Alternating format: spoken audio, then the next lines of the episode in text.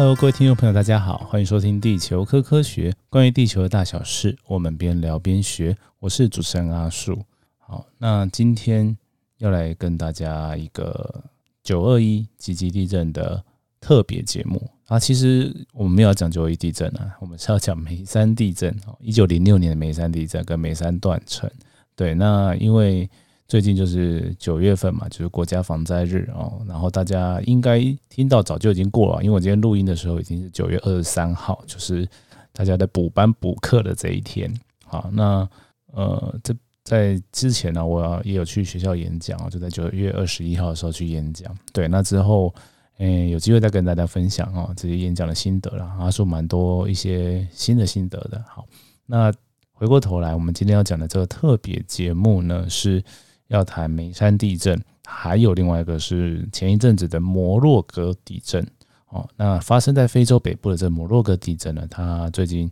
发生，然后灾情相当的惨重，然后它也让我想到了这个眉山地震，就是一九零六年在嘉义的眉山地震。好，那这故事等一下再跟大家讲为什么会连在一起。那一开始我们就来简介啊这个。眉山地震啊，一九零六年。其实前一阵子在嘉义的民雄乡跟新港那一带也有一些小地震啊，所以呢，我在脸书上就呃在正式啊这个部落的脸书呢，它其实有 po 一些相关的资讯，然后我也写了一篇文科普文章好，那今天也是从这个来跟大家开始聊了。好，那一九零六年到现在已经超过一百年了。好，那这场地震呢，其实。呃，如果相信，如果它是在现代，应该是没有当初那么的惨重啦。对，那主要就是因为那时候啊，就是有建筑物的形式，就是叫土土角处头嘎丑，然后那个就是土砖呐，嗯，就是你想象，就是我们现在砖头其实要经过烧制才会变成呃比较硬的那个陶土砖头，但是在那时候其实蛮多民房是用呃。我记得好像是米糠、稻草之类的跟土混在一起做成了简易哈简陋型的这个土砖，然后再把它砌成那个房子。那这个房这种房子有个好处就是它呃很便宜，然后盖的也很快，然后还有冬暖夏凉这个功效。我因为嘉义的这边的气候比较特殊啦，就是它在呃冬天的时候会冷，哦，那辐射冷却效应，那个冬天很冷。啊，夏天呢，因为它就是在热带嘛，所以。就是在北回归线附近嘛，所以很热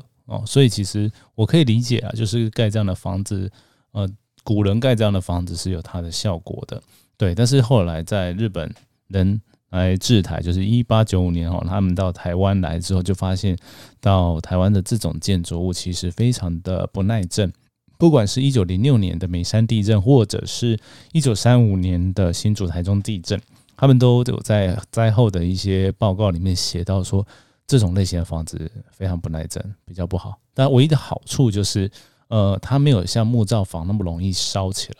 哦，所以这个各有利弊啦。对，但是就可以知道说，那时候灾情大概比较多，就是被这个砖瓦啦，然后去压伤啊，然后甚至压死的人哦，是这样子的状况。好，那回回过头来，我们还是从头开始讲哈，就是讲这个地震它发生的状况啊，那。它是在三月十七号哦，春天的时候啊，在上午六点四十分发生地震。那时候大概就是大家起床在吃早饭的时候，对，那准备要工作了。好，那呃，根据这个记载啊，其实这个地震还有前震啊，对，那因可是呢，这前震这件事情哦，这。确实很，我就没有在想在网网站上写这么多这个地方，就怕大家会想说哈，就是在民雄啊、新港这边有一些小地震，是不是后续就会有大地震？这很难说，就是嗯，不是每个断层都有这现象，也不是每一次发生地震有这个现象。对，然后在那时候，其实后来才发现到了记录地震仪哈，记录到说在地震发生前六分钟就有一些小的前震，好。然后后来在六点四十分就发生了主主震啊，那主震后来大概估算的规模好像我有点忘记多少，大概六点多吧，就是相当于现在规模六点多的地震，所以我才会说这个六点多的地震，其实在哦台湾本岛发生的时候，大概灾情就没有像像这个像九二一那么严重，可能会有两千多人死亡，然后十几呃十万栋的这个房子不是半岛加全岛，哦，没有那么严重。对，那呃在那个眉山地震发生的时候，那时候当然就是我刚刚讲的，好房屋的形式的关系会造成灾情很惨重。好，那在那时候呢，其实一在那时候其实还没有那个断层，那个叫什么弹性回跳理论，就是呃断层，因为我们常常上课啊会拿一个筷子把它折断，然后说这个是断层累积应力去断掉的现象呢，是在呃。也是同样是一九零六，但是是旧金山大地震，而且是过了大概呃十年多哦，科学家发展了一一系列的理论之后，这个东西才酝酝酿出来。所以我们就那时候就没有呃知道说这个现象。但是很有趣的是，呃，日本的一些学者，他们从日本的这些地震记录灾害。有观察到说，在大地震之后会有一些要断层的现象，然后那时候他们研究了很多，所以像那个很有名的那个大生房吉，他就来哦台湾研究的眉山地震，然后大概研究个一个月左右，然后美国那边旧金山发生大地震，他就换去研究美国那边的地震了。对，所以那时候他来台湾，有把呃我们的地表的灾害哦，跟一些不只有他啦，也有蛮多重要的呃那时候台北地大的一些学者啦，然后还有日本的。一些地地质学家哦，就把这些当初哦地表有破裂哦断层的呃断层会发生地表破灭破裂嘛，那呃还有就是那种土壤异化的喷砂现象，好把这些地方都记录下来，然后就发现到有一个线形的构造，那他们就把后来把它叫做梅子坑断层啊，就是我们现在的梅山断层。好，那当然就是。取地名嘛，就是在眉山那附近的关系了。那以前它叫梅子坑，现在叫眉山。好，那再来就是这个断层啊。后来，嗯，等下会讲讲一下这个断层。后来发现到它不是真正的凶手呢。对，好，但是我们继续讲这个地震的灾情好了。对，那灾情的部分呢，我们刚刚讲到了那个房屋的那一阵。再来就是，呃，在呃清朝的时候，其实台湾。去接收到这些西洋的东西是比较少的。那相对日本，是因为明治维新之后有很多的呃医疗啦，或者是科学技术来，所以他到了台湾有设置一些地震地震仪哦，主要是测候所啦。那他们测候所里面会摆地震仪哦，那时候摆的比较少。然后说我在想，可能一个是摆的比较少，然后另外一个就是呃，在地震定位的技术在那时候还没有很成熟，所以其实就没有。那时候的地震定位记录啦，对，但是有大概呃四至少四个以上的呃地震测站有这些地震记录啊，大家请记着，这些地震记录很重要，等一下我会把它拿来讲。好，那除了这科学以外，还有医疗嘛？对，那医疗的话，其实在当时的台湾人其实不太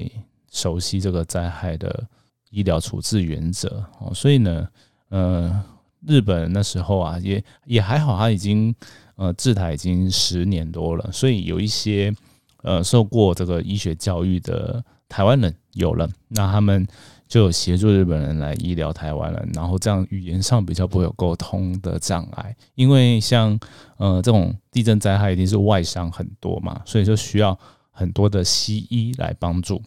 对，那西医就除了包扎以外，当然有时候就需要开刀，那甚至。真的有些时候要截肢，不然你那个伤口溃烂啊，或者是怎么样，它会有败血病之类的，那就会非常严重，就是会就不截肢，可能就会死掉了。所以那时候有一些记录就发现到说，哎，这个有一些人的死亡是这个医医疗有些延误的关系。那延误就不完全是呃这些救灾单位晚到或怎么样，而是人们就是比较难以。有语言隔阂难以沟通啦，对，那后来当然就政当时的日本政府就派比较多的台湾医生哦，或者是医学院的学生哦来帮忙哦，才让这个这医疗的后续有有做的比较好。然后当然在后续的一些灾害里面才会发现到它的重要性跟效益。好，然后再还有一件事情就是裹小脚这件事情哦，在。呃，清末清朝的时候，其实台湾也有很多裹小脚的这个习俗啦，就是把，就是从小那妇女就会把脚哦缠的，用那个纱布我记得好像是纱布之类的，用布啦把它去缠缠缠缠的很小，然后再去穿那个很漂亮的小小的鞋子。然后那时候可能审美观就觉得说这样的是很好看的。然后可能也我不确定啊，就是有一个说法，我听过一个说法，就是 一个男性主，就是男性主义的关系啊，就是会希望女生就是不要跑太远，不要离开家里面，哦不要到处乱跑的关系哈。对，但那时候日本发现到台湾这个习俗呢，有有我听过的也是有两种说法，第一个就是呃从文化上面，他希望后来有皇民化运动嘛，所以他希望嗯把一些。嗯，他们日本觉得不不太好的习俗去改掉，然后带入一些比较日本人的习俗到台湾，然后甚至语言也希望台湾就台湾的人讲日文嘛，对。那这是一部分。那但是呢，在这个大地震之后呢，其实日本就大量宣导说，哎，这个呃很多的伤亡可能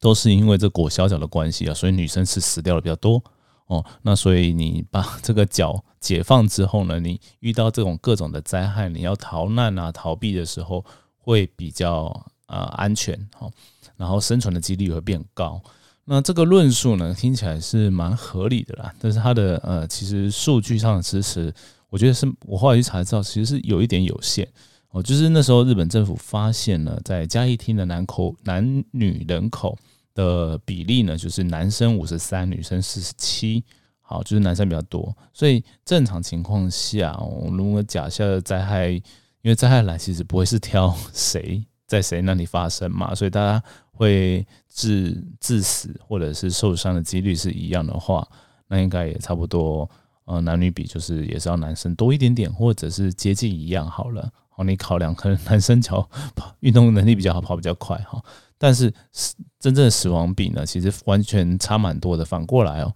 是四十四比五十六，所以就女生多很多。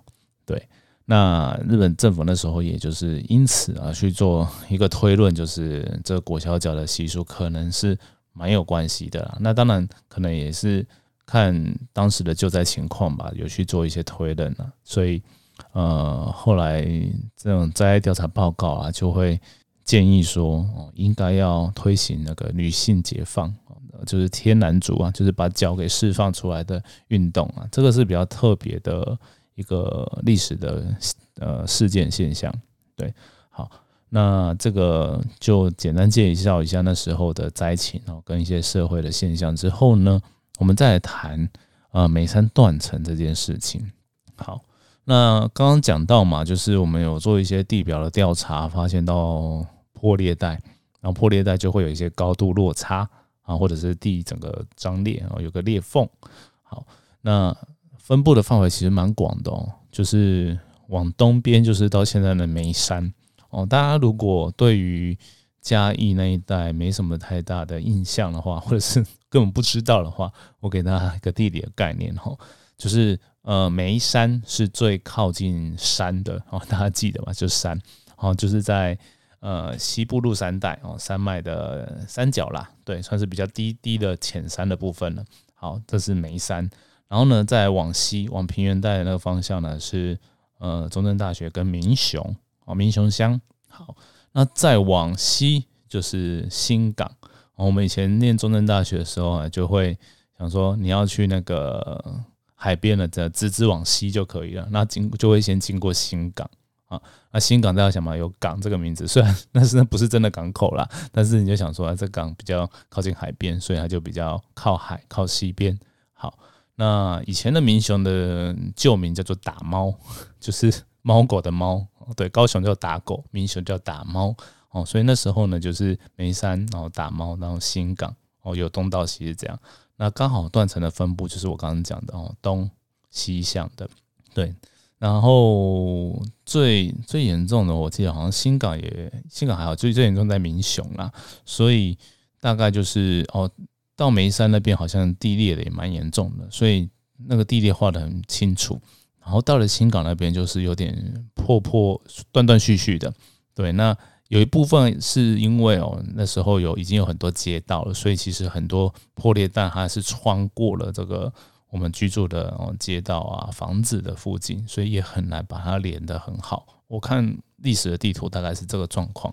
但是呢，也因为呃，它比较靠近平原区嘛，所以地下水位比较高，所以就土壤异化的现象，好像就会有那种喷砂那种现象啦。对，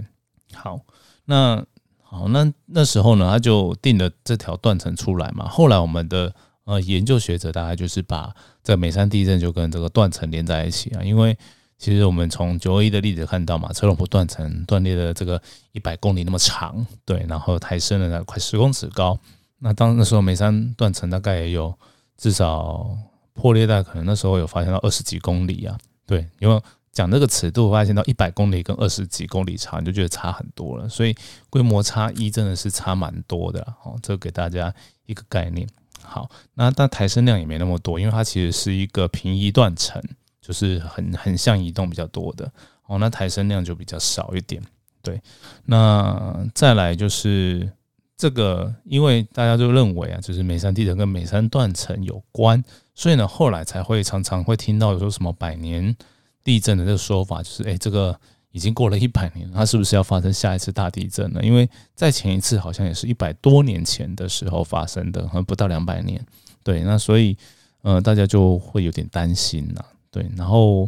嗯，那时候在一九八几，我忘了。反正就是中正大学，他要盖那个学校的时候啊，就有发现这个眉山断层经过学校附近，哦，甚至有原来其实就经过校区了啦。对，那所以呢，我们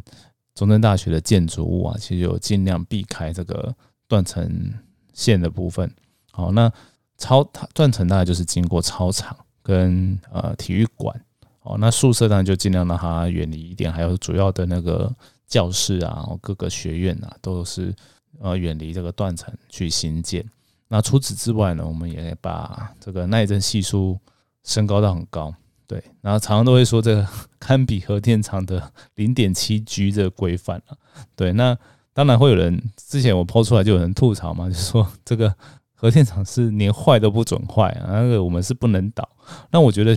就算不讲这个，我们的。那个中山大学的这个耐震系数已经远高于呃当时的很多的房子了，对，所以就放在现在，它其实也算是数一数二耐震的建筑了，对。那当然就是用这个方式来减少大家呃在那边新建学校的疑虑啊。所以以这个当模板哦，大家可以想，如果我们想要在呃活动断层附近临近的地方盖的新建一些建筑物啊，其实没有不行，但是你真的要想办法把它做的超级。呃，坚固的，对。那因为近断层的地方，它还是会有比较大的震度。那当然也是要稍微保持一个距离，然后怕裂开的时候，整个破裂到房子里面，那就不好了嘛。这个呢，就是跟大家讲一下，这个大家对眉山断层的一个看法。那经济部的地质调查所呢，其实中央呃现在好像跟矿务局合并，我忘记叫什么单位。好，不管，反正就是但以前的中央地调所了。那那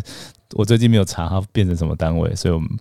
大家可能有机会再帮我看误一下。好，那重点就是我们的活动断层呢公布的这个范围啊，其实我刚刚有讲到，嗯，过去的一些破裂跟喷砂有到新港，但是非常不完整，所以目前活动断层有证据的活动断层范围呢，就划到民雄火车站过再过去一点，民雄国小之间哦那一带。好，那是最西边到那里而已，再往新港的沿线呢就没画出来。那往东一样，就是到眉山哦附近，对。那整个断层的长度呢，就缩短成十三公里了，从二十五变十三，差很多。所以呢，其实这个是第一个，就是呃学者对于这个眉山断层有争议的地方。对，就是像中正大学这些老师们，其实常常去就近研究这眉山断层哦。然后近期有听说他们在申请一些计划，想要调查，就是靠近新港那一带。的地方是不是地底下有断层构造？但这比较难一点，因为，嗯，我想了讲，如果当年它的那个破裂其实是零星的，然后不是不只是因为街道关系，而是因为上面有很多呃冲击层的关系的话，那其实蛮难探测跟调查的。对，但是它可能那个震度的分布，如果真的有大地震的话，震度分布可能到新港那里还是很大，所以其实很多学者还是蛮在意这件事情的。好，这是第一件事情。好，那第二件事情呢，其实比较特别，就是我们最近就是呃，马国峰老师跟他学生呢，就是呃有一个研究哦，那呃，在一个二零一八年的时候，大家可以上那个，我等下会放连接 在资讯栏里面哈，那会连到哦正式里面的文章，那里面正式里面文章又有那个相关呃研究论文的呃参考文献哦，如果有兴趣可以去看参考文献了。那就是呃毛老师的团队的学生呢，他在二零一八年，我们用现代的科技去看，我刚刚有讲到那时候有测后锁，所以有一些地震记录。把那些呃地震记录呢波形啊，然后用现代的方式去做研究，因为那时候其实呃这个记录是很粗糙的，而且是用纸记录的，而不就不会有电，而且那时候没有电脑嘛，所以不会用电脑去做分析。但是现在我们有很多呃新的模拟呃地震的方式，然后去推估说它的震波会长怎么样，类似的方式。好。然后就发现到说，哎，用各种方式去假设这种断层面呢，都发现对不太起来。反而我们假设一个南北方向，然后逆断层的一个断层面呢，就可以把哦我们测到的这些地震坡形哦，包含台北的测站都可以测到这个美山地震的地震坡形，然后还有台中哦，还有台南，然后甚至澎湖哦这些测站的坡形呢。呃，对应的比较好。就如果我们把它设为另外一个断层的话，所以呢，这个研究团队就认为说，哎，会不会其实是另外一个断层构造？然后这个新断层构造刚好在呃后续啊，就是近年来啊，有发现到一些小地震在那边集中，所以可能就更加的可以做佐证。对，所以现在科学家有另外一个想法，就是呃，眉山地震的时候呢，主要是有另外一条断层，垂直向的断层，然后呢。诱发这附近邻近的一些断层错动，而包含了我们现在所认知的眉山断层，然后也可能包含了延伸到呃新港部分。那我们不确定它是同一条还是一些分支的断层。总之，它是可能是一系列比较呃大范围的一些破裂的方式。好，那就得到了一些新的一些结论啊。好，那大家想说这个结论对一般人来说到底有什么重要性？哦，那其实非常重要。因为呢，它跟我们要去计算未来呃眉山断层或者是临近这些构造呢，啊下一次大地震可能是什么时候哦？然后跟我们如果以现在为走基准哦，算未来三十年、未来五十年哦会发生大地震的几率，在做这件事情的时候呢，这些刚刚讲的研究结果呢，它就会造成不一样的结论跟。我们没做这个研究是完全不同的结论，所以你就发现到说啊，科学的研究不断的进展，我们会得到哦断层的一些更多资讯后去做不一样的推估。对，好的，那当然这个推估还在持续啊。目前看起来，其实江南地区嘉义哦，或者是台南，呃，地震的浅势就是会发生大地震几率还是不算低的，算蛮高的。对，因为过去。蛮久以前哦，发生过地震，那也真的蛮好一阵子没有了。对，然后像刚刚讲的这个断层系统复杂，我我忘了讲到，就是大家可以想象一个例子，就是前一阵子那个二零一八年的零二零六，在花莲那边发生了大地震。一开始是说是米伦断层，那后来地调组在进一步调查，然后跟找很多学者去研究分析之后，发现到说，因为它那个震源是在海底，震央在外海，然后震源就是在海底。的深处，然后呃那时候的呃归纳分析的结果呢，发现到说，哎是比较深的地方发生了断层错动，进而啊推动着这个米伦断层一起动。对，那所以当然有这样的例子，有科学家我们就可以合理的推出哦，其实在嗯不管是嘉义或台南这边断层系统非常复杂，可能真的会有一个推一个的现象。那真的我们用一条一条去看那个断层。呃，发生地震的几率呢？那有有一点不是那么的完整，对，他可能没设想到很多情况。那大家如果去看那个哦，台湾地震科学中心，我之后也有机会会分享给大家。就是我们过去啊，在估这个断层的呃发生地震的浅势的时候，用单一条，有时候会用两条去估。哦，对，开始的用比较像断层系统，就是不止一条，哦，可能连在一起的两条。哦，可能他们彼此有相互作用，哦，会联动，甚至或者是诱发的情况都考量进去。那这样子呢，或许对我们这个未来在做防灾的规划可以更精准一点点。对，好，那哎，讲到这边，其实大家应该都还在等我讲摩洛哥吧？对，那摩洛哥地震啊，其实，嗯，它的规模是六点八，对，那就是我觉得这个跟我们那时候估起来的眉山地震是蛮接近的，对，那它也是当地的建物非常的不耐震，所以造成的伤亡非常的惨重。好，那发生地震的地方呢，其实蛮过去蛮少有地震发生的，应该说地震的频率很低啊。哦，那跟台湾比起来，真的就是低非常多的地方。然后它是在北非的一个这个叫什么山？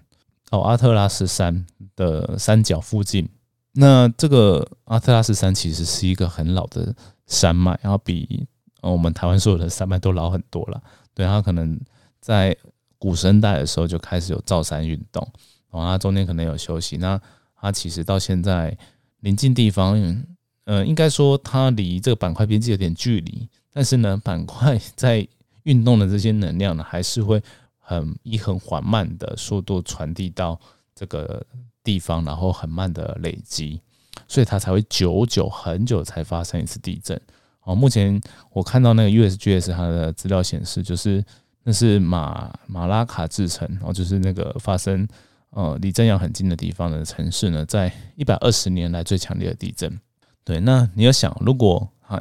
一百多年都没遇到地震，其实他们可能对于这地震的呃防护可能都比较不熟悉。对，而且它真的历史的地震也相当的少了。对，所以我觉得它造成的灾情惨重，嗯，是可以想象的。因为房屋就是整片都倒得非常严重。对，那真正哦，其实在。北非跟欧洲啊比较多地震的地方，还是比较靠近地中海的沿岸呐，所以那个这一次的这个地震，它其实发生的位置很远。然后刚刚讲说一百二十年以来没发生大地震，其实在一百二十年前的地震也没有到现在这个这么大，所以它真的是非常就是严重的一个呃地震哦，可能就是因为这个原因呐，对，所以真的。还呃，你要说台湾现在很多地震其实是蛮不幸运的，但是也要很幸运，因为哦，我们就是已经知道说常常会有发生地震，所以我们的建筑物呢，其实在耐震标准会有一直在提升，然后防灾意识大家其实都基本上我觉得还算蛮有的。那只是希望大家可以更继续保持下去啊。对，相信来听 这个地球科科学的大部分应该都有了，那有机会呢也帮阿树跟大家推广一下啦，哦，好不好？好。那今天就跟大家聊到这边，好，我们的就下次见喽，拜拜。